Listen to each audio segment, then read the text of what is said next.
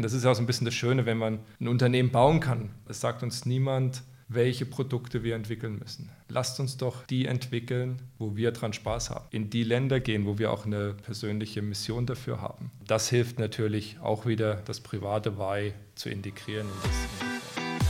Meet the CFO, ein Podcast der Universität St. Gallen mit Dirk Schäfer und Florian Hohmann.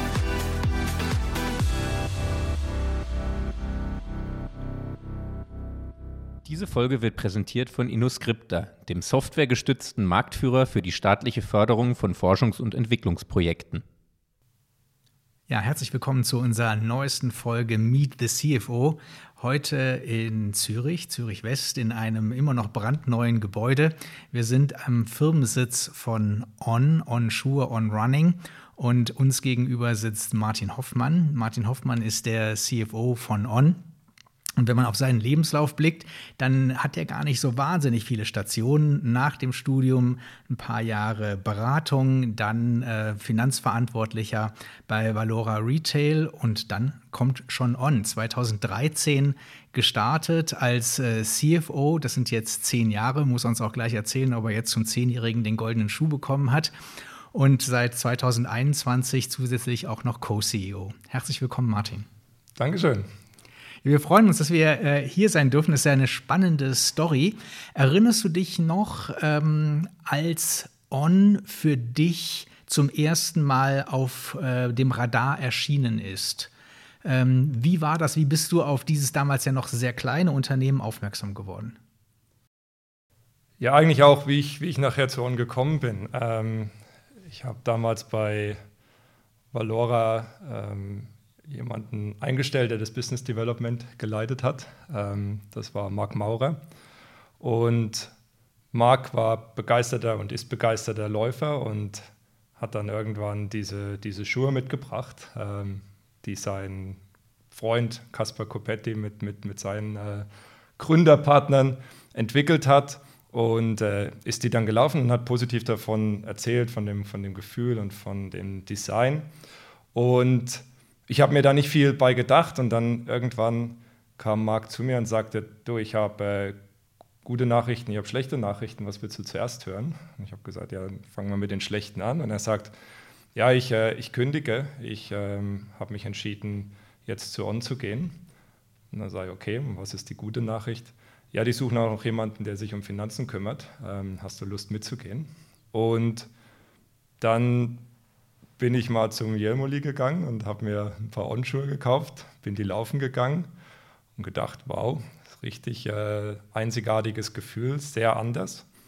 Dann hatte ich irgendwann die Chance, die, die drei Gründer kennenzulernen und mich dann entschieden, ja, das mache ich. Ähm, und so sind wir beide hier gelandet, heute Co-CEOs beide. Und äh, von daher, wir kennen uns schon von vor on. Ähm, alle anderen haben sich auf dem Weg dann kennengelernt. Wenn du damals vergleichst, deinen Verantwortungsbereich und auch deinen Aufgabenbereich, den du bei Valora hast, hattest und dann neu bei On bekommen hast, wie groß war dein Team bei Valora? Also es war schon, es war schon deutlich größer und natürlich äh, die Zahlen hat man bei Valora nicht mehr ausgeschrieben. Ähm, bei On konnte man sie dann wieder ausschreiben. Ich glaube, was sehr, sehr schnell sehr klar war, ist, dass es sehr, sehr unterschiedlich ist, Finanzen zu verantworten in einem Unternehmen, das eher sich zur Seite entwickelt oder wo sogar ein Teil des Marktes äh, wegbricht, was natürlich bei, bei Valora zur damaligen Zeit stark der, der Pressemarkt, aber auch der, der Tabakmarkt war, ähm, versus ein Unternehmen, was einfach sehr stark wächst. Das sind ganz, anderes, äh, ganz andere Möglichkeiten, die man hat aus dem Finanzbereich, ähm, aber auch ganz andere Stimmung im Unternehmen. Und, und dann natürlich für, für mich selber auch Produkte zu haben, mit denen man sich emotional sehr, sehr stark identifiziert ähm, und auch sehr viel positives Feedback von, von außerhalb bekommt, ist, sehr, äh, ist einfach sehr spannend. Ähm, bei Valora sind natürlich Marlboro und Red Bull Hauptprodukte äh, und hier sind es Laufschuhe und von daher äh, ja, deutlich andere emotionale Ausgangslage. Wie groß war On denn damals 2013, als du hingekommen bist? Also so Anzahl Mitarbeitende, Umsatzregion, in welcher Größenordnung haben wir uns da bewegt? Ja, ich glaube, Marc ist so Nummer 20, ich bin Nummer 22 äh, bei On. Von daher, ähm, es waren einstellige äh, Millionenbeträge im, im, Umsatzbereich damals. Und wir haben damals, waren vor allem in, in Europa äh, ansässig, haben gerade begonnen, in die, in die USA zu, zu exportieren. Ähm, damals angefangen, das erste Büro aufzumachen, Gesellschaft zu gründen, Bankkonten anzulegen. Ähm, also es war sehr, sehr klein und irgendwie der erste Blick in die Bilanz habe ich dann schon gedacht, so, hm, das kann jetzt auch nach sechs Monaten zu Ende gehen. Ähm, aber ja, ist es zum Glück nicht. Und was, was von, von Anfang an sehr, sehr klar war und schon vom, vom ersten Meeting ist einfach, dass ähm, das, das Team, was sich dort gefunden hat mit den drei Gründern, der Marc und, und mir, ähm, ein sehr diverses Team ist mit sehr unterschiedlichen ähm, Stärken und Schwächen und äh, Profilen an Sachen heranzugehen, aber mit einem sehr, sehr hohen Respekt füreinander. Und ich finde, das war am Ende ausschlaggebend dafür, dass, dass äh, On auch erfolgreich geworden ist und dass eigentlich die DNA, die in dem Fünferteam gelegen hat, auch heute in der, in der Marke sichtbar ist. Ganz kurze Zwischenfrage. Wenn du sagst eben, das Team zeichnet die Diversität aus, also dass man sich über unterschiedliche Stärken ergänzt, welche Stärke hast du mitgebracht? Also ich habe sicher die, ähm, die Liebe für die Zahlen mitgebracht ähm, und am Ende auch auf die Effizienz zu schauen und auch auf, auf Profitabilität zu schauen, aber auch das Verständnis, wie kann ich eigentlich mit Zahlen die Psychologie des Unternehmens beeinflussen. Und das ist etwas, was ich äh, auf dem Weg bis dahin stark gelernt habe. Einerseits aus der Beratung, wo ich viele Unternehmen kennenlernen konnte, äh, mit vielen CFOs zusammengearbeitet habe und, und gemerkt habe, zum Teil dann auch in, in meinen eigenen Rollen, ähm, was es auslösen kann, wenn wenn man eigentlich im Januar schon anfängt, irgendwo mit Contingency-Maßnahmen gegen das Budget zu arbeiten, weil letzten Endes das Budget sehr hoch gesetzt wurde. Und von daher habe ich mir von Anfang an vorgenommen, ich möchte eigentlich eine, eine, eine Führung über Zahlen etablieren, die am Ende daraus aufgelegt ist, dass man Ziele überfüllen kann und auch mit hoher Wahrscheinlichkeit tut, um entsprechend diese positive Stimmung im Unternehmen zu haben. Und ähm, ich glaube, das war ein wichtiger Faktor in, in Erwachsenenunternehmung, wo auch sehr, sehr viele kreative äh, Leute arbeiten, die komplett anders motiviert sind als ähm, Leute, die eher sich an, an Prozessen und analytischen Aufgaben erfreuen und ähm, ja, damit auch den, den, den, den unterschiedlichen ähm, Charakteren im Unternehmen die Freiheit zu geben, sich selber erfüllen zu können.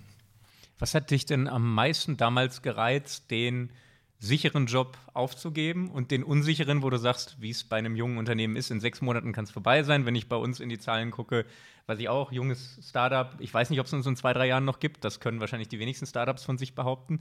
Äh, was war der Hauptgrund? War es das Abenteuer? War es das Team, was du so gemocht hast? Einfach die Chance, die du gesehen hast, dass das mal ein großes Ding werden kann, was es dann geworden ist? Was war der Hauptausschlagfaktor?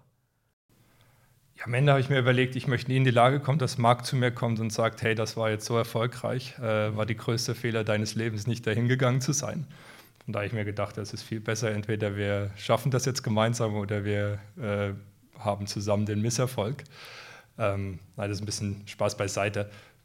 Ich glaube, war eine Phase meines Lebens, wo ich das Risiko äh, gut eingehen konnte. Eben ich äh, Lust hatte, mit Produkten zu arbeiten, die mich auch ähm, emotional ähm, äh, stark, stark binden und berühren. Ähm, bin selber begeisterter Sportler, äh, war vorher kein großer Läufer, mehr im, im, im Radsport zu Hause äh, und im, im, Skisport, aber trotzdem Laufen hat immer dazugehört.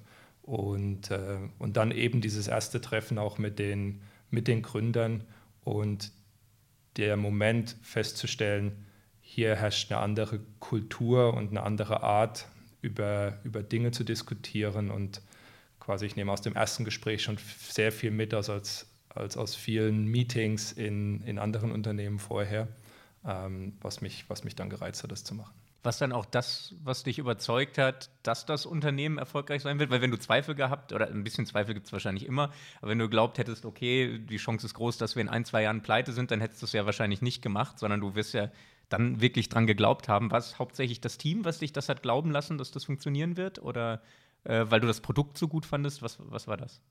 Ja, es war eben äh, das Produkt selber zu laufen. Es, es, es war das Team. Und ja, dann, dann, dann einfach auch ähm, mal was Neues zu probieren. Ich hatte vorher kein, keine Erfahrung mit Startups. Ich wusste auch nicht, was ist jetzt wichtig, darauf zu schauen und was wird am Ende über Erfolg und Misserfolg entscheiden. Ähm, aber mir war klar, das ist ein, ist ein sehr internationales Unternehmen ähm, mit, mit schon ähm, europäischer Verbreitung, aber jetzt mit Expansion weltweit. Ähm, es ist ein Unternehmen, was ich als, als, als Produkt und als Unternehmen verstehe und, und greifen kann, ähm, was nicht so weit weg ist von dem, was ich, was ich vorher gemacht habe. Ähm, und mit einem sehr, sehr starken Team. Was waren dann in den ersten drei Jahren deine Hauptaufgaben? Was musstest du erledigen?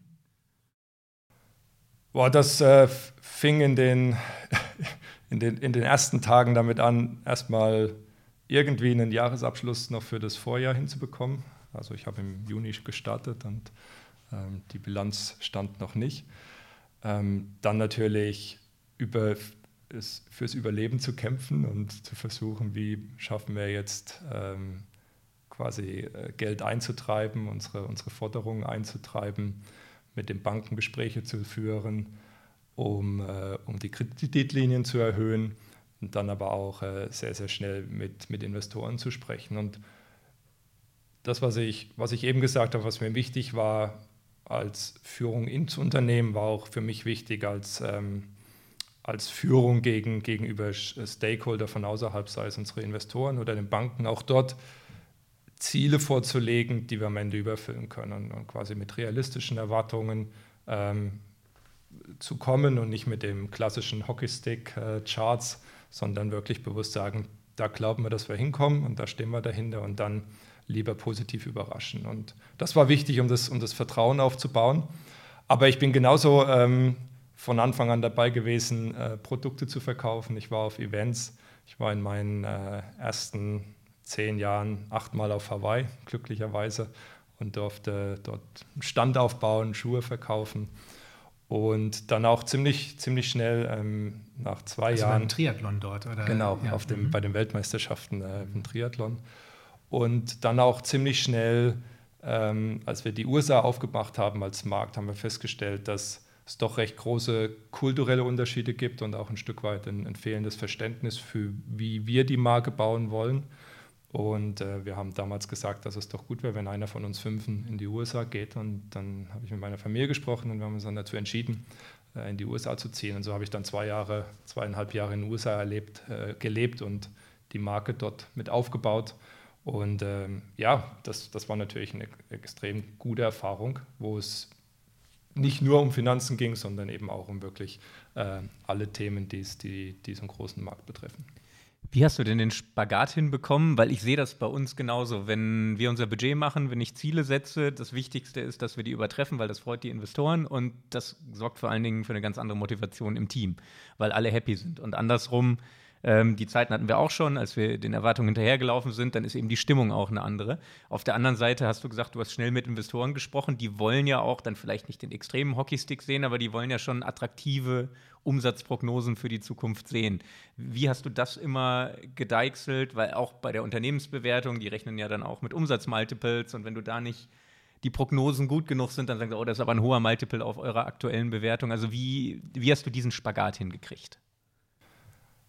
Ja, es ist ja immer alles, ist ja immer alles relativ. Ähm, also Wachstum ist, ist, ist sehr relativ und was starkes Wachstum ist, ist, ist relativ.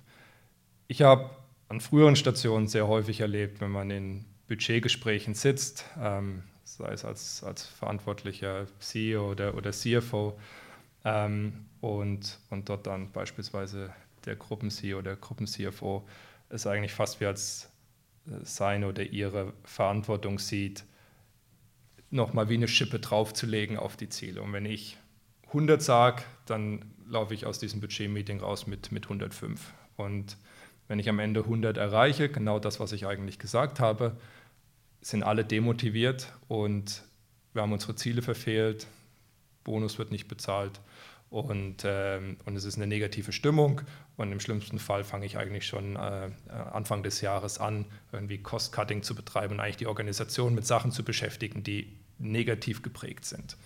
Und ähm, für mich war eben genau wichtig, andersrum ranzugehen und, und darauf zu vertrauen, dass jeder, der Zahlen präsentiert, schon mit einer gewissen Aspiration kommt. Und dann eher aus diesem psychologischen Aspekt zu sagen, okay, dann lass uns doch eher auf 95 gehen. Und wenn du 100 erreichst, ist doch, ist doch super. Und eben auch für Investoren und für, für, für Banken, in dem, in, mit dem schnellen Wachstum, das wir damals hatten und das viele Startups haben, es ist eigentlich egal, ob man jetzt sagt, wir wachsen mit 50 oder 75 oder 65 Prozent. Das sind alles sehr starke Wachstumszahlen, die wenig greifbar sind. Und für uns war immer klar, wir bauen etwas langfristig. Wir bauen nichts für nach einem Jahr und dann wollen wir irgendwie äh, das verkaufen und müssen jetzt, wie man sagt, die Braut schmücken, sondern wollten immer langfristig sein. Und von daher ist es ganz, ganz wichtig, langfristig dieses Vertrauen aufzubauen. Und das geht eben nur, indem man die Ziele dauerhaft übererfüllt. Und Vertrauen kann man ganz, ganz schnell wieder verlieren, wenn man es dann nicht schafft, die Ziele zu erreichen. Und von daher ist es wirklich eine langfristige Aufgabe. Und äh, das ist heute aus meiner Sicht immer noch so, wenn man ähm, mit, der, mit dem Kapitalmarkt spricht beispielsweise. So, und mit Wachstum müssen ja dann auch immer Strukturen aufgefüllt werden, erweitert werden, auch neues Know-how, neue Skills gesucht werden, die dann eben vonnöten sind. Und äh, Menschen, die ja eben in junge Unternehmen, die stark wachsen, kommen, die finden es einmal toll, dass sie eben keine ausgetretenen Wege laufen müssen, sondern den Weg noch selber pflügen können und auch nach den eigenen Stärken ausgestalten können. Äh, die Aufgaben also spannend sind und auf der anderen Seite eben, dass die Kultur eben auch ein stark prägendes Element hat, dass man sich wohlfühlt, dass es ein tolles Miteinander ist und die Menschen auch irgendwie zueinander passen. So, und das wird ja bei größerem Wachstum halt auch immer schwieriger äh, auf der einen Seite den Druck zu haben, die Strukturen aufzufüllen und auf der anderen Seite zu sagen, ja, wir wollen aber auch nur Menschen haben, die zu 100 Prozent zu uns passen. Wie, wie handelst du solche Geschichten? Ich glaube, auf der einen Seite, was, was mir geholfen hat, und das trifft auch für, für meine Partner zu, ist, dass wir alle in größeren Unternehmen vorher gearbeitet haben. Das heißt, was die Strukturen anbelangt, wir hatten alle ein Bild davon, wo werden sich Sachen hinbewegen müssen, ähm, damit man auch in der Zukunft letzten Endes eine Organisation hat, die man, die man noch führen kann. Ähm, das heißt, wir haben von Anfang an darauf Wert gelegt, Strukturen zu bauen, die auch für eine größere Unternehmung richtig sind. Also das sei jetzt, wie man Systeme anlegt, wie man Accounting anlegt, ähm, mit welchen Partnern ich arbeite, wie wir, wie wir Supply Chain aufbauen. Also eigentlich in allen Bereichen hatten wir immer ein gutes Verständnis dafür, okay, wo wird es irgendwann hinkommen? Und es, es kam dann nicht als Überraschung, oh, jetzt muss ich ja innerhalb von sieben Tagen meinen Jahresabschluss machen. Ich bin aber heute noch bei äh, zwei Monaten. Wie komme ich jetzt dahin? Sondern für uns war immer klar, lasst uns darauf hinzielen, irgendwie nach zehn Tagen fertig zu sein sodass wir uns ein Stück weit äh, äh, Schritt für Schritt verbessern können. Die Kulturseite ist, ist, ist heute fast meine Hauptaufgabe und ist natürlich auch das, was mich persönlich heute am meisten motiviert bei On und, und meine eigene Mission ist, dafür zu sorgen und, und alles dafür zu geben, dass die Kultur, die wir gebaut haben, auch in der Zukunft, auch mit dem Wachstum, ähm, letzten Endes in ihren Grundfesten bewahrt bleibt. Natürlich muss man sie anpassen und wir alle müssen uns immer wieder anpassen, wie wir innerhalb der Kultur arbeiten und, und denken und führen. Aber die Grundfeste, die wir haben, die müssen daraus nicht geändert werden. Und das sagst du, wenn äh, du sagst, Kultur ist eigentlich deine Hauptaufgabe. Ähm, das, das, gelingt einem ähm, auch über dieses sehr, sehr große Wachstum, was ihr ja hingelegt habt. Ähm, jetzt alleine hier im Gebäude arbeiten aktuell wie viele Menschen? Ja, wahrscheinlich so 750. Eben, das ist ja riesig. Also, das sind ja Konzernzustände. Auch wenn man aufs Gebäude zugeht, äh, Hochhaus, On, äh, Logo an der Fassade, das ist ja genauso, wie man es auch bei Siemens äh, hat, aber man will dann nicht Siemens sein. Ja. Ähm, und das finde ich, ist ich schon eine riesen ähm, Herausforderung, weil man ja auch immer mehr Spezialisten braucht, um eben gewisse Aufgaben überhaupt mit den nötigen Skills erfüllen zu können. Und dann ist ja auch immer die Frage, was ist jetzt irgendwann wichtiger? Derjenige, mit dem ich am liebsten Bier trinken gehe oder derjenige, der mir das Problem am smoothesten löst? Ja. Ich glaube, es muss nicht, es muss nicht immer ein Widerspruch sein. Ähm, seitdem ich bei On angefangen habe, ist, ist On nicht ein Jahr unter 50 Prozent gewachsen und ist nicht ein Jahr über 120, 130 Prozent gewachsen. Also wir waren immer in einer starken Wachstumsphase und unsere Mitarbeiteranzahl hat sich in einem ähnlichen Umfeld ähm, äh, gesteigert. Das heißt, dieses Jahr äh, stellen wir etwa 400, 400 Leute ein. Das heißt, wir haben jeden Monat ein Onboarding hier, ähm, momentan mit, mit 40, 50 Personen. Und ähm, von daher es ist es schon lange nicht mehr so, dass irgendwie die Partnergruppe die, die Einstellung macht, sondern jeder im Unternehmen ist am Ende Recruiter. Großer Vorteil, den wir, den wir haben, ist, dass On extrem begehrt ist am Arbeitsmarkt. Wir haben, glaube ich, letztes Jahr über 30.000 Bewerbungen bekommen ähm, auf eben unter, unter 400 äh, Stellen, die wir, die wir letztes Jahr besetzt haben. Das heißt, wir haben irgendwo eine Annahmequote von, von 1%. Und das bringt uns in der Lage, sehr selektiv zu sein. Aber die nehmen auch die Verantwortung nehmen wir auch sehr bewusst wahr. Jeder, ähm, der bei uns anfängt, ist durch etwa fünf, sechs, sieben Interviewrunden gegangen ähm, mit unterschiedlichen Personen, mit, mit äh, Peers, mit, mit Managern, ähm, mit, mit more senior Leaders. Ähm, und es geht eben genau darum festzustellen, passt das von der Kultur? Ähm, ohne dabei Kompromisse zu machen, dass es auch von der von, der, von den Skills und von der Qualifikation für die Rolle passt. Ähm, aber die Tatsache, dass wir eben aus einem großen Pool auswählen kann, erlaubt uns natürlich dort auch recht, äh, recht klare Forderungen zu stellen. Und ich bin bisher tief beeindruckt von der Organisation, wie sie es schafft, die Kultur, die wir fünfmal gestartet haben ähm, und dann Schritt für Schritt weitergegeben haben, auch heute noch in den Interviewprozessen und entsprechend auch in den Einstellungen beizubehalten. Und gleichzeitig ist es natürlich dann für, für uns als, als Führungsgremium extrem wichtig, immer wieder darüber zu reden und äh, darauf, darauf ähm, ja, äh, hinzuweisen, was sind die Grundfeste, die die Kultur ausmachen und das entsprechend auch selber vorzuleben. Und ähm, wenn du jetzt einen Schritt zurücktrittst, wenn du sagst eben, das Wachstum mit den richtigen Personen ähm, zu vollziehen, ist herausfordernd, aber eben sehr gut machbar, wie wir ja gerade gehört haben. Ähm, was würdest du sagen, in den ersten fünf Jahren, die du hier hattest, was war wirklich denn das Größte, das Schwierigste? Oder wo du auch sagst, da habe ich auch erstmal zwei, drei Niederlagen einstecken müssen, bis ich dann den richtigen Weg gefunden habe und es dann funktioniert hat. Was war dann die größte Herausforderung?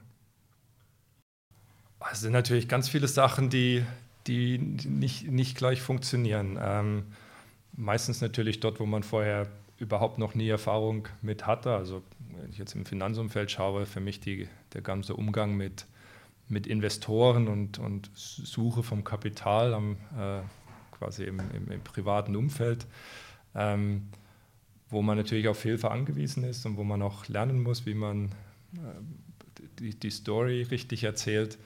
Aber das sind, das sind, das sind schöne äh, Herausforderungen.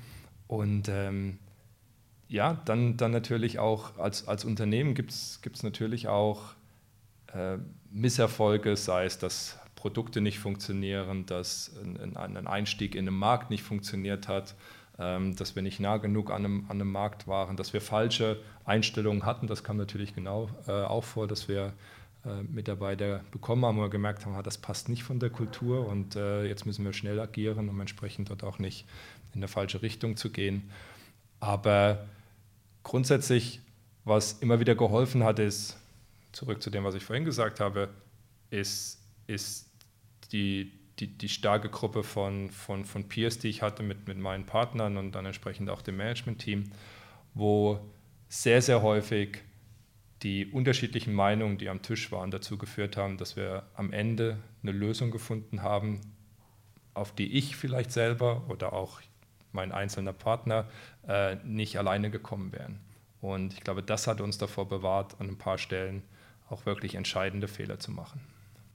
Und dieses enge Team der Peers, was ja auch bis jetzt erhalten ist, ähm, wird aber eben auch über diesen ganzen Zeitablauf ja Veränderungen erfahren, weil sich vielleicht auch der Blick aufs Leben ändert, äh, auf die persönlichen Ziele ändert, vielleicht die Lebensumstände bei Einzelnen sich stark verändern können, was ja dann auch wieder Auswirkungen auf das kollegiale Verhältnis, auf die Aufgabenerledigung und so weiter hat. Das heißt, man muss ja immer alles ein bisschen im Blick haben. Wenn man eben sagt, wir funktionieren auch auf einer freundschaftlichen Basis, dann sind ja ganz, ganz, ganz viele Themen, die irgendwo manchmal ausgesprochen, manchmal unausgesprochen auf dem Tisch liegen, oder? Ja, auf, auf jeden Fall. Ähm, ich glaube, es gibt ein paar Sachen, die uns, die uns dort wichtig sind. Auf der einen Seite, wir haben uns immer als Sportteam verstanden, auch quasi das, die, die Firma an sich, nicht nur uns, uns fünf. Und in einem Sportteam man ist eben nicht Familie. Man kann gute Freunde sein, aber am Ende geht es auch darum, dass jeder im Team seine Leistung bringen muss. Es kann aber durchaus Phasen geben, wo man mal eine Schwächephase hat und dann das Team entsprechend auch unterstützt. Aber am Ende, äh, wenn die Schwächephase länger antauscht, muss man auch das Team verlassen. Aber es ist eben, es geht darum, gemeinsam erfolgreich zu sein und nicht als Individuum erfolgreich zu sein. Das ist ein, ein wichtiger kultureller Eckpfeiler, den wir, den wir für uns gebaut haben. Der andere ist, wir haben sehr früh damit angefangen, mit der Organisation darüber zu reden, was ist eigentlich das Why oder das Warum einerseits der Organisation und was ist mein eigenes Why und mein eigenes Warum. Und dort ist es genau so, wie, wie du sagst, die eigenen Warums verändern sich über die Zeit ähm, so ein bisschen die, die Maslow'sche Bedürfnispyramide.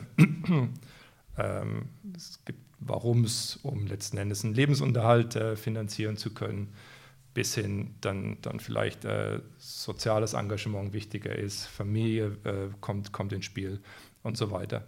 Und es ist ganz wichtig, dass wir eine Firma bauen, die auf der einen Seite natürlich voll hinter dem Warum der Firma steht, und das ist für uns äh, Igniting the Human Spirits Through Movement, das ist die Mission der Firma, aber die am Ende auch die Freiheit gibt, für jeden Einzelnen sein Warum zu leben. Und gleichzeitig ist dann noch wichtig, ein Verständnis dafür zu haben, dass es sehr unterschiedlichen Rahmen braucht, wie die einzelnen Leute performen können im Unternehmen. Das kommt so ein bisschen aus dem, aus dem Verständnis heraus, auch wie, wie Sportathleten funktionieren. Es gibt Marathonläufer, die müssen 100 Kilometer die Woche trainieren und äh, dafür jede Nacht 10 Stunden schlafen. Und es gibt Marathonläufer, die müssen 200 Kilometer pro Woche äh, trainieren und brauchen dafür nur 7 Stunden Schlaf. Und genau dasselbe gibt es auch im Arbeitsumfeld. Es gibt manche, die brauchen drei Wochen Ferien und müssen wirklich off sein. Es gibt manche, die brauchen nur eine Woche und können währenddessen noch arbeiten, sind aber trotzdem glücklich und erfolgreich. Und dadurch, dass wir diese Gespräche geführt haben, nicht nur in der Partnersgruppe, sondern auch im erweiterten Leadership-Team und heute mit letzten Endes jedem im Unternehmen und ein gemeinsames Verständnis dafür erzeugen, was ist dir wichtig im Unternehmen, was, ist, was treibt dich an, wie funktionierst du, erzeugt ein ganz hohes Level von Vertrauen aber auch Verständnis für wie der Einzelne auftaucht. Ähm, klar ist am Ende, es geht darum, Orden erfolgreich zu machen, aber die Art und Weise, wie man das macht und das, was im Leben gerade wichtig ist, neben dem, ist, äh, ist sehr unterschiedlich, aber man muss es wissen und man muss es akzeptieren und man muss es unterstützen. Hattet ihr denn mal, wie es eigentlich in einem jungen Unternehmen auch üblich ist, in eurer Anfangszeit dann die Phasen, weil Dirk auch gerade oder du auch das Private angesprochen hat, dann kommt vielleicht Kinder oder man, man will Stabilität im Leben haben. Phasen, wo ihr ab 2013 wirklich kurz vor dem Scheitern wart und gedacht habt, okay, jetzt nächsten Monat müssen wir den Laden zusperren, ich kriege vielleicht das frische Geld von meinen Investoren nicht mehr, was ich jetzt eigentlich brauche. Äh, Gab es diese Phasen? Ja, also ich glaube, wir sind alle durch komplette Transformationen durchgegangen. Ähm, wenn ich jetzt in die, in die Fünferrunde schaue, dann ähm, Olivier hatte damals schon äh, seine, seine drei Kinder, Marc hatte gerade das erste. Mein erstes ist geboren worden, kurz nachdem ich bei On angefangen habe. Bei, bei David und Kasper kamen kam sie später dazu. Also von daher, wir sind, wir sind alle äh, durch, durch eine Transformation durchgegangen, aber auch das, das erweiterte Leadership-Team und, und alle Mitarbeiter. Ähm, aber das ist, auch, das ist auch das Schöne und dass man das auch gemeinsam erleben kann. Eben, wir sind jetzt seit, seit äh, zehn, beziehungsweise Gründer seit 13 Jahren äh, zusammen und das ist natürlich irgendwie ein, ein, Drittel, ein Viertel des, des gesamten Lebens. Und natürlich verändert sich das Umfeld ähm, sehr, sehr stark. Aber für uns war immer wichtig, dass, oder klar, dass das On ähm, ein wichtiger Bestandteil ist und dass, dass wir das erreichen wollen. Aber wir haben natürlich auch die Familie immer in, in On integriert. Und das ist auch so ein bisschen das Schöne, wenn man ein Unternehmen bauen kann. Es sagt, es sagt einem ja keinen, was man machen muss. Und wir, wir sprechen heute auch noch darüber. Es sagt uns niemand, welche Produkte wir entwickeln müssen. Lasst uns doch die entwickeln, wo wir dran Spaß haben. Lasst uns doch in die Länder gehen, wo wir auch eine persönliche Mission dafür haben oder in die Sportarten gehen, wo wir eine persönliche Mission dafür haben. Es gibt ja niemanden von außen, der sagt, du musst jetzt das bauen. Und ähm, das hilft natürlich auch wieder, das private Why zu integrieren in, das, in die Firma. Aber gab es denn mal bei dir oder bei anderen aus dem Team den Moment, wo gesagt wurde, okay, du hast ja gesagt, Kinder kamen nach und nach, bei dem einen eher, bei dem anderen später, gesagt wurde, ey, das ist jetzt, ich brauche den soliden Job, den sicheren, das ist mir hier zu schwanken, zu riskant, ich habe eine Familie, die dahinter hängt. Also diese Zweifel, waren die bei irgendjemandem mal da oder wart ihr alle immer voll, nee, wir kriegen das hin, das wird klappen, das wird wachsen und wird mal ein großes Unternehmen? Also das war jetzt ähm, selten der Fall. Für uns war, war immer klar, wir versuchen das miteinander zu vereinbaren, ähm, was Kompromisse auf beiden Seiten braucht. Und ähm, auch bei, bei ganz, ganz vielen Mitarbeitern, die von Anfang an dabei sind, hat das ähnlich funktioniert. Aber es gab natürlich auch ähm, ähm, Mitarbeiter, die, die, die sich entschieden haben, das Unternehmen zu verlassen. Weil ganz klar, in, mit dem Wachstum, was wir haben, ähm, On ist immer bereit zu nehmen, was du geben willst. Das sage ich auch immer vielen Mitarbeitern. Du musst so rangehen, dass du zuerst sagst, ich nehme mal, was ich für mich selber brauche oder was ich für meine Familie brauche. On wird immer den Rest nehmen. Und wenn, wenn du darauf wartest, dass sich On bremst, dann funktioniert das nicht, sondern erst nach vorne stellen, was privat wichtig ist und dann äh, die Firma ist so hungrig, nach äh, mehr, die nehmen den Rest. Ja, hungrig nach mehr. Äh, für Wachstum braucht man Geld. Und ähm, ihr seid ja inzwischen eben auch an der Börse, habt euch also einen Kapitalmarkt erschlossen. Als du 2013 angefangen hast, war das schon die Vision, das Unternehmen ähm, auch so zu entwickeln, dass es irgendwann kapitalmarktfähig wird? Nein, überhaupt nicht. Ähm, für uns war, war immer wichtig, dass wir ein Unternehmen bauen, was, was Wachstum auf der Umsatzseite mit äh, steigender Profitabilität vereinbart. Von daher da so ein bisschen wahrscheinlich auch die Schweizer slash äh, deutsche Mentalität geholfen, auch äh, Profitabilität von Anfang an nach vorne zu stellen. Ich finde das auch extrem wichtig als so ein bisschen als, als, als Rahmen für, für alles, was man im Wachstum macht. wenn man auf die Bottomline schauen muss, dann ergeben sich manche Prioritäten wie fast von alleine und manche äh, verrückten Gedanken schließen sich ein, ein, Stück weit aus. Aber als ich angefangen habe, war so der erste Businessplan, der erste Traum, dass wir eine Million Paar Schuhe verkaufen wollen. Und äh, weil wir der Meinung waren, dass wir damit ein wichtiger Partner sind für unsere ersten Fabriken, dass wir bei den Laufspezialisten und Händlern, wo wir gearbeitet, äh, mit denen wir zusammengearbeitet haben, eben anfangen, ein, wichtigerer Partner zu sein ähm, dass wir vielleicht erste Skaleneffekte erzielen können. Ja, und das hat, das hat irgendwie ähm, drei Jahre gedauert, das, das zu erreichen. Aber damals war, ähm, an die Börse zu gehen überhaupt kein, überhaupt kein Thema. Das hat sich über die Zeit entwickelt und man natürlich auch feststellt, wenn, wenn man ein Unternehmen ist mit, mit fünf Gründern am Ende, ähm, dann ist das ein Unternehmen, was nicht für darauf ausgelegt ist, ein, ein, Family-Business zu bleiben. Weil natürlich, so wie wir auch eben gesprochen haben, sich dann schon irgendwann die Lebenswege in unterschiedliche Richtungen entwickeln können oder vielleicht auch die nächste Generation äh, ganz unterschiedliche Ansprüche hat. Und deswegen war uns, uns dann wichtig, On so aufzusetzen, dass es auch unabhängig von, von, von, von dem Gründerteam und äh, den, den Anteilseignern damals weiter existieren kann. Und da war für uns ähm, der Börsengang der richtige Schritt. So, und dann äh, ist ja die Frage, wo geht man dann hin? Ähm, ist es die Heimatbörse? Wir hatten auch schon mal Daniel Schmucki als äh, CFO der Six äh, in unserem Podcast. Der wird dicke Krokodilstränen geweint haben, dass ihr euch nicht für Zürich entschieden habt. Was steckt denn da dahinter? Ja, ich schaue natürlich, wenn ich dir über die Schultern schaue, schaue ich ja auf die Six. Ähm, für uns letzten Endes war, war entscheidend, wir wollten an dem größten Kapitalmarkt äh, spielen. Ähm, auf der anderen Seite, On hat damals schon knapp 50 Prozent der Umsätze in Amerika erzielt. Wir haben, wenn wir unsere Entwicklung auf der Investorenseite anschauen, dann haben wir natürlich angefangen mit ähm, vielen Privatinvestoren, ähm, größtenteils aus dem Schweizer Umfeld. Dann kamen Family Offices dazu, dann kamen erste Private Equities dazu aus, aus Amerika und dann äh, vorm, vorm IPO letzten Endes so die, die, die größeren Funds, die auch heute noch Investoren sind. Und, und von daher auch schon die Entwicklung, die wir genommen haben, hat stark darauf hingezielt, dass, ähm, dass, dass der amerikanische Kapitalmarkt für uns entscheidend ist. Und dann ist natürlich auch ein IPO ein sehr großer Moment, um die Marke bekannt zu machen. Und von daher das in dem größten Markt zu tun, war uns auch wichtig. Aber wir haben äh, viele gute Gespräche geführt mit der, mit der Six ähm, und uns da, darüber ausgetauscht. Ähm, aber für uns war es auf jeden Fall der richtige Schritt. Und als dann diese Entscheidung gefallen ist, dann hast du ja gewusst, ähm, was auf dich zukommt, zumindest sozusagen in der Theorie, weil vorher hattest du es ja auch noch nicht gemacht.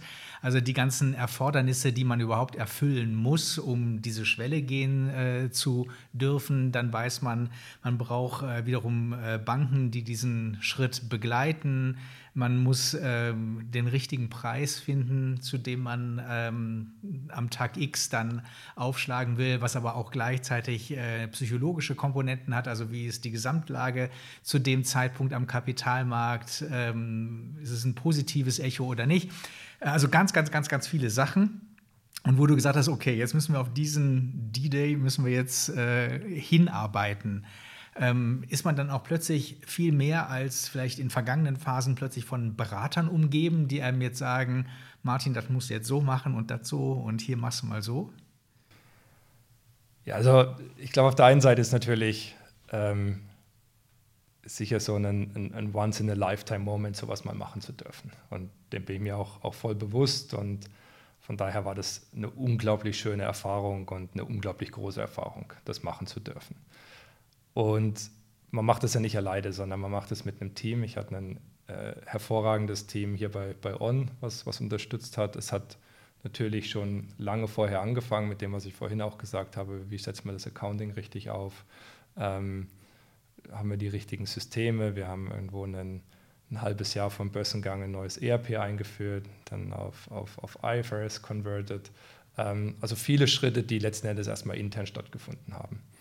Und dann der IPO-Prozess selber, der ist natürlich äh, extrem getrieben von externen Parteien. Also wir hatten dann irgendwo, glaube acht Banken, äh, die involviert sind. Ähm, es gibt vier Anwaltskanzleien. Es gibt immer einen Schweizer und einen amerikanischen Anwalt und dann natürlich auf unserer Seite und auf, auf Bankenseite. Ähm, es gibt äh, äh zwei bis drei ähm, äh, Accounting Partners, die, die letzten Endes dabei sind, um, um die, die Abschlüsse zu testieren, PR-Agenturen, IPO-Advisors, also ein Riesenteam. Und dort auch haben wir von Anfang an sehr klar gemacht, wir wollen auch, dass dieses Team im, im Sinne der Kultur von Honor funktioniert. Wir haben jetzt ein gemeinsames Ziel und ähm, auch wenn jeder unterschiedliche Firma arbeitet und, und im normalen Umfeld Konkurrenten sind. Wir haben hier ein gemeinsames Ziel. Und das hat extrem gut funktioniert und ich war extrem begeistert von, von der Arbeit von dem, von dem Team. Und das hat, äh, das hat am Ende zum erfolgreichen Börsengang geführt. Und für mich war im ganzen Prozess immer wieder das Entscheidendste, was ich vorhin schon erzählt habe, dass wir die Basis schaffen, dass von dem, was wir dem Kapitalmarkt initial versprechen, wir wieder in, der, wieder in diesem Bereich sind, dass wir eigentlich unsere Ziele überfüllen können. Und da habe ich sehr, sehr viel Wert drauf gelegt und da hat mir natürlich viel geholfen, dass ich vorher das Unternehmen irgendwie acht, neun Jahre in- und auswendig kennengelernt habe und glaube ein gutes Gefühl hatte für die, für die Zahlenwelt, aber auch, dass wir viele äh, Wachstumspfeiler gebaut haben, die aber noch sehr am Anfang waren, wie unser Amerika-Geschäft, unser China-Geschäft, unser Bekleidungsgeschäft. Und wir eigentlich wussten, das werden Wachstumspfeiler auch in der Zukunft sein, auf die wir setzen können. Und, und äh, ja, so kamen, kamen dann viele Sachen zusammen. Aber es war eben auch sehr bewusst so gewählt, auch der Zeitpunkt in der Phase, wo, ähm, wo wir eben genau bewiesen haben, dass Sachen funktionieren, aber sie trotzdem noch sehr stark wachsen können in der Zukunft. Was mich nochmal interessieren würde, ist, äh, wie du es gesagt hast, damit so ein Börsengang funktioniert, funktioniert, braucht man natürlich eine gewisse Größe und ein Massenprodukt, ein internationales Produkt, was die Menschen kennen, was auf dem Massenmarkt ist. Und ihr habt ja angefangen mit einem reinen Laufschuh damals. Und soweit ich weiß, auch einer, der, äh, wenn man verletzt war, wenn man Hüft- oder Knieprobleme hatte, eben durch die Cloud-Technologie, der dann angenehm zu laufen war. Und man hat sich selber als Running-Marke verstanden. Und ich habe On das erste Mal wahrgenommen, ich weiß nicht mehr welches Jahr, vielleicht 2015 oder so, 2016, als plötzlich die Menschen in der Schweiz angefangen haben, Sneaker zu tragen und plötzlich jeder Zweite mit einem On-Schuh rumgelaufen ist irgendwann. Habt ihr das aktiv gepusht? War das Zufall, dass irgendwie Privatpersonen plötzlich die Sneaker für sich entdeckt haben? War euch das überhaupt recht am Anfang oder habt ihr eher gedacht, ja, wir, sind doch eigentlich diese Performance-Laufmarke und jetzt läuft jeder, Entschuldigung, Idiot mit unserem Schuh rum? Wie war das damals? Ja, eigentlich, wo, was wir von Anfang an in, im, im, Schuh gemacht haben ähm, und, und auch heute noch die, die Eckpfeiler der, der Marke sind, ist auf der einen Seite, es ist ein Performance-Produkt aber es hat auch eine sehr eigene Designsprache. Und die Designsprache zusammen mit dem Fakt, dass es ein Premium-Produkt ist, ist entsprechend auch sehr relevant für einen Konsumenten, der den Schuh nicht zum Laufen oder zum Rennen anzieht. Gleichzeitig aber trotzdem von der Technologie profitiert, weil die Technologie, die einem erlaubt, schnell zu laufen, häufig auch erlaubt, komfortabel zu laufen. Und von daher war das schon sehr gewollt, dass, dass ähm, der Schuh auch sozusagen außerhalb des, des, des Laufsports adaptiert wird. Gleichzeitig war für uns immer ganz klar, die Lebensversicherung und der Kern der Marke sitzt, steht im, im, im Performance-Umfeld. Und alles, was wir tun, muss aus einem Aspekt der Innovation kommen, aus einem Aspekt der Performance. Und so ist es für uns heute immer noch. Wir definieren am Ende den Erfolg wenn wir an die Limmat rübergehen und zählen, wie viele Leute laufen dort in Onshu versus in anderen Marken. Wir machen dasselbe am Hudson, wir machen dasselbe am Band in China, in Shanghai und das ist für uns der Erfolg. Aber ganz bewusst, wir bauen auch Produkte, die entsprechend den, den, den Alltagskonsumenten genauso ansprechen. Ja, prozentual gesehen werden das ja dann auch die, der größere Anteil sein. Also derer, die den On-Schuh in der Freizeit, ähm, aber eben auch äh, eben im Job und überhaupt den ganzen Tag übertragen. Ja, wenn wir weltweit schauen, ist es, ist es nicht so. Also es sind, äh, ist der Anteil, die, die wirklich zum Laufen oder auch in, in die Berge anziehen ähm, für, für Outdoor-Aktivitäten größer als, als äh, die Schuhe, die sozusagen für den Alltag verkauft werden. Also uns auch noch einen Punkt anschauen, den haben wir gerade vor dem Börsengang fast ausgelassen, dass äh, Roger Federer nämlich zu euch gestoßen ist, was ja auch nochmal für die Wahrnehmung ähm, in der Schweiz, aber natürlich vor allen Dingen auch international, glaube ich, ein wahnsinnig wichtiger äh, Step war. Ist das ähm, ein strategischer Move gewesen, vielleicht sogar von beiden Seiten, oder eher etwas, was sich durch einen Zufall ergeben hat? Ja, ich glaube, am Ende ist es. Äh ist es,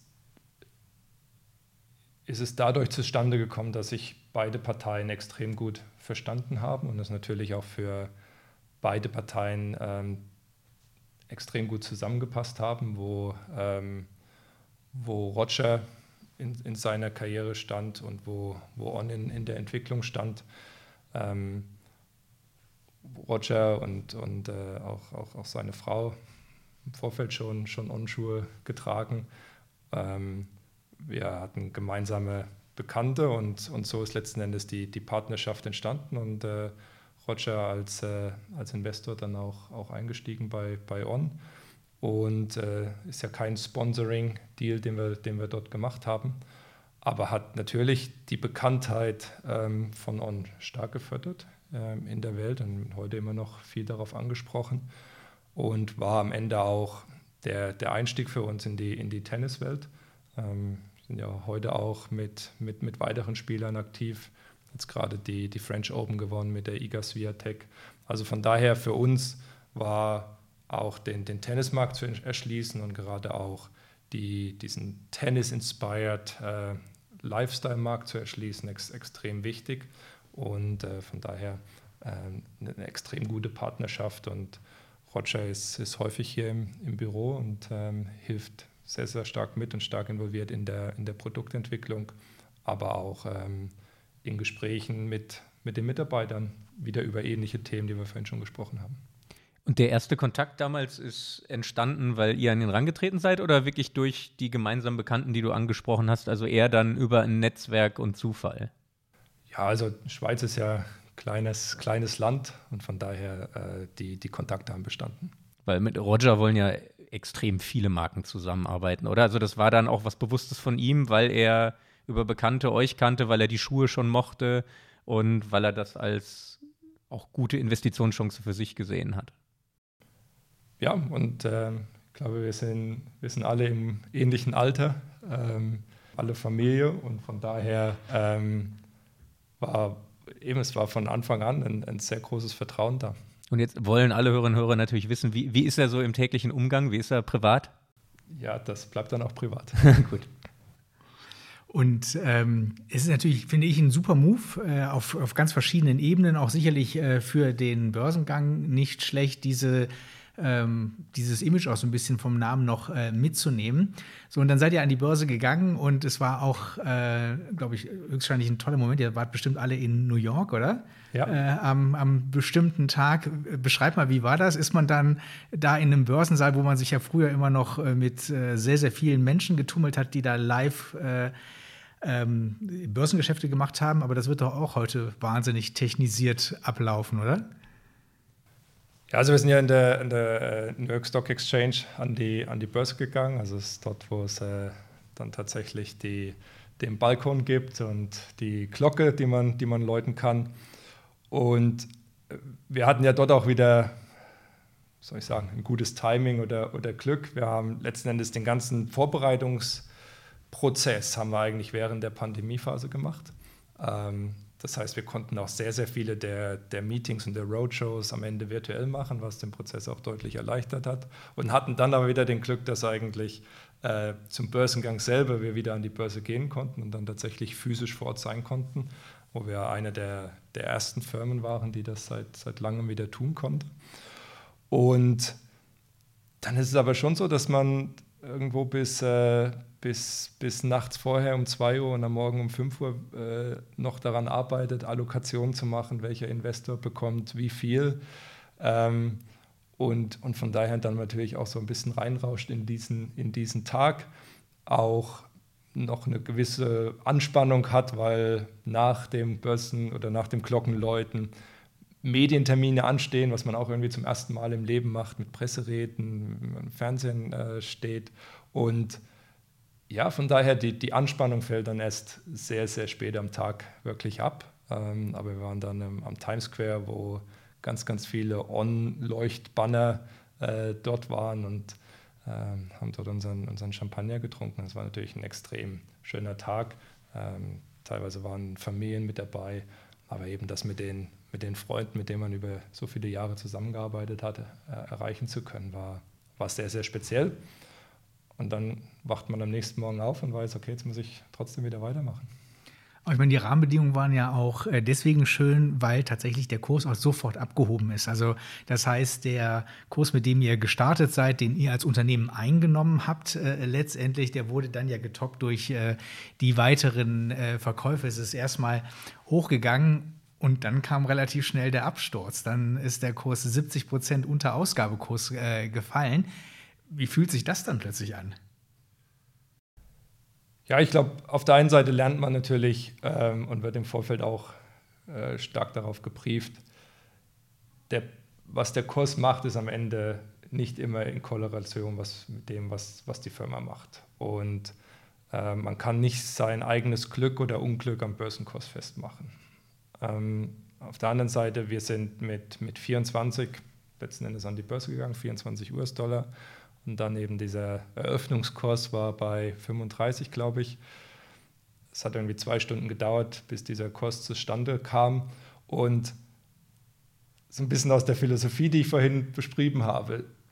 In, in meiner Rolle sitze ich natürlich schon dort und denke, ja, lass uns nicht zu hoch gehen, weil wir wollen ja weiter wachsen, wir wollen ja weiter Erfolg haben. Und äh, von daher, ich, ich bin eigentlich persönlich fast froh, dass ein Stück weit diese, diese Korrektur und am Ende die Marktschwäche, nicht von uns, sondern vom, vom Gesamtmarkt, ähm, stattgefunden hat, sodass dieser Höhenflug, der ja ein Stück weit losgelöst war von den, von den, von den Zahlen, die wir selber hatten, ähm, dass, dass der nicht zu weit ging und damit auch ein Stück weit der Einfluss auf die Kultur innerhalb des Unternehmens irgendwo wieder schnell nivelliert wurde. Und, und der Fokus dann wieder war, okay, jetzt lass uns unsere Umsätze steigern, unsere Profitabilität steigern und dann wird sich auch der Kost wieder daran orientieren.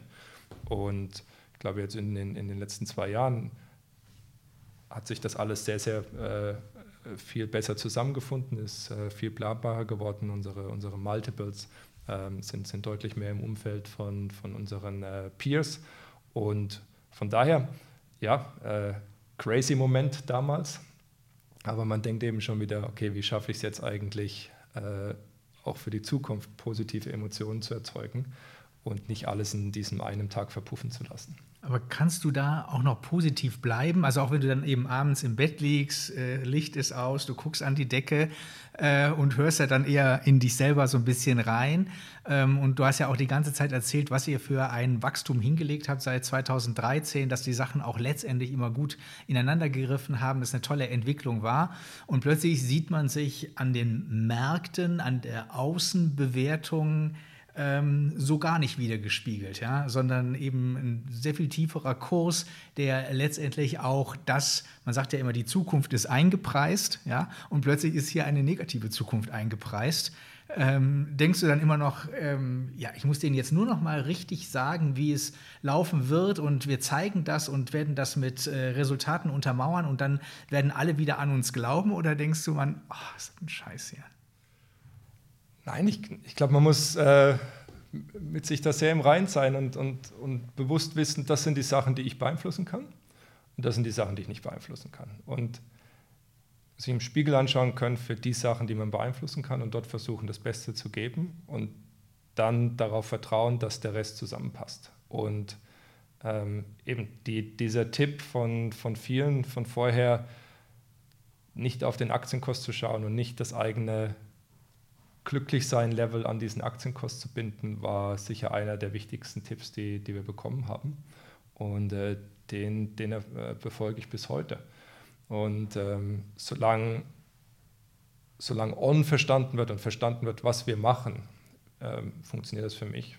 Wo es, wo es nicht funktioniert, ist, wenn, wenn bewusst letzten Endes äh, Sachen, Sachen missverstanden werden ähm, und, und damit sozusagen das, was wir versuchen als Unternehmen zu bauen, äh, nicht, nicht reflektiert ist. Aber wo sich der Aktienkurs hin bewegt und warum es an einem Tag mal hochgeht, an einem anderen Tag mal runter. Ähm, wir sehen ja häufig selber, was gerade im Unternehmen passiert und häufig sind unsere Höhepunkte auch äh, Tiefpunkte am Aktienmarkt und andersrum. Und von daher äh, muss man das entkoppeln. Ja, für mich ist das gut gelaufen, weil ich eigentlich kein gutes Händchen bei Einzelinvestments habe. Aber als es runtergegangen ist, habe ich gekauft, so ungefähr bei 18 und jetzt sind wir, glaube ich, bei 36. Also On ist mein bestes Einzelinvestment. Da auch nochmal Dankeschön. Dann kannst du ja nochmal einen Schuh kaufen. Weißt du, kannst du nochmal ein bisschen hier ja. die Umsätze pushen. Was ich noch, ähm, bevor wir zu den Kurzfragen kommen, ähm, fragen wollte, weil hast du ja diese zehn Jahre Entwicklung da mitgemacht. Und wenn man ein guter CFO ist in einem kleinen Unternehmen, in einem Startup, was sich dann entwickelt, heißt das ja nicht automatisch, dass man auch letztendlich ein guter CFO wird von einem börsenkotierten Großunternehmen. Was waren da deine Entwicklungsschritte? Was musstest du lernen und wie hast du es hingekriegt, dieses Wachstum auch persönlich mitzumachen, dass du für beide Unternehmens- oder für mehrere Unternehmensstufen in diesem Wachstumsprozess der richtige CFO warst und bist? Also ich glaube, auf der einen Seite, ähm, was ich vorhin gesagt habe, ist sehr wichtig, dass, dass ich selber die Chance hatte, ähm, schon vor On sehr große Unternehmen kennenzulernen. Ich habe viel in, in großen DAX-Unternehmen gearbeitet als, ähm, als Berater. Ähm, Valora war damals äh, Verhältnis zu On ein, großes Unternehmen. Und damit, damit das Verständnis für, wo sich, wo sich On hin entwickelt. Auf der anderen Seite eigentlich fast jedes Jahr fange ich im Januar an und denke, komm, jetzt können wir ja recht viel von dem, was wir letztes Jahr gebaut haben, können wir jetzt weitermachen. Und dann kommt so der Jahresabschluss und dann kommen so die ersten Schritte ins neue Jahr und man stellt fest, äh, ganz, ganz viel von dem, was wir letztes Jahr gemacht haben, funktioniert wieder nicht mehr. Und das, was letztes Jahr wichtig war, für mich oder auch fürs Unternehmen, ist dieses Jahr nicht mehr wichtig. Ähm, es fängt natürlich an mit, wo ist so der eigen der, der, individuelle Threshold, wo ich drauf schaue. Oder? Am, am Anfang äh, quasi jede, äh, jede große Essensrechnung war irgendwie wichtig, um, um Liquidität zu managen. Und äh, dann fängt man irgendwann an, okay, jetzt ist nur noch Tausender wichtiger und dann sind Millionen, wo ich mich konzentriere. Ähm, und und äh, mittlerweile ist es dann irgendwie Multimillionenverträge, die, die für mich selber wichtig sind, aber gleichzeitig ist es dann natürlich wichtig, ein Team zu bauen, wo man weiß, es gibt trotzdem noch Leute, für die, die auf die einzelnen äh, Schweizer Franken sozusagen schauen. Und ich habe unglaublich viel gelernt und ich habe natürlich unglaublich äh, äh, gute Mentoren auch gehabt, äh, auf der Investorenseite, aber auch ähm, nachher in, im, im, im, im, Coaching und Beratungsumfeld, natürlich auch auf dem Weg zum, zum IPO. Und auch danach extrem viel weiter gelernt, also mit, mit Medien zu kommunizieren ähm, oder irgendwo Live-Sendungen zu haben, ist, ist heute immer noch ein, ein Nervenkitzel und äh, glaube, da wird man von, von Mal zu Mal irgendwie ruhiger und besser, um das, um das hinzubekommen. Aber man muss sich auch darauf einlassen, man muss auch bereit sein, da immer wieder neu zu lernen. Und, ähm, und dann gibt es natürlich viele Leute, die, die bewerten, ob man noch der Richtige ist für die Rolle und, äh, und das muss auch passen. Fandest du es für dich persönlich herausfordernder früher, als du hast gesagt, als du da hingekommen bist, 2013 musstest du erstmal ein bisschen aufräumen in den Finanzen. Du warst der erste CFO, der dann da war und erstmal den Jahresabschluss vom letzten Jahr noch erstellen. War das damals herausfordernder, weil du sehr viel operativ selbst machen musstest und dafür ganz viele Sachen eigentlich selbst verantwortlich warst, auch operativ? Oder ist es jetzt herausfordernder in einem Großunternehmen in ganz anderen Dimensionen? Aber jetzt hast du natürlich ein Riesenteam unter dir mit ganz vielen Menschen, die zuarbeiten. Was, was ist schwieriger für dich gewesen, diesen kleinen Abschluss fast selbst zu erstellen oder jetzt im Großen der Kopf davon zu sein und ganz viele Mitarbeitende zu haben?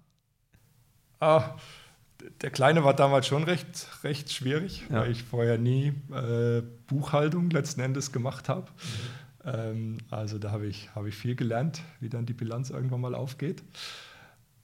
Aber auch das, es hilft wieder ungemein, es zu verstehen, was, was heute immer noch irgendwie passen muss. Und wenn ich auf Berichte schaue, dann, hat man eben so ein, so ein, Bauchgefühl entwickelt, wie was kann stimmen und was kann nicht stimmen. Und das kommt eigentlich, viel kommt von damals, wo man es selber gemacht hat, weil man eben ganz genau versteht, hey, was, was muss in meiner Marge drin sein, wie setzt sich die zusammen, äh, wie funktionieren die Systeme dahinter.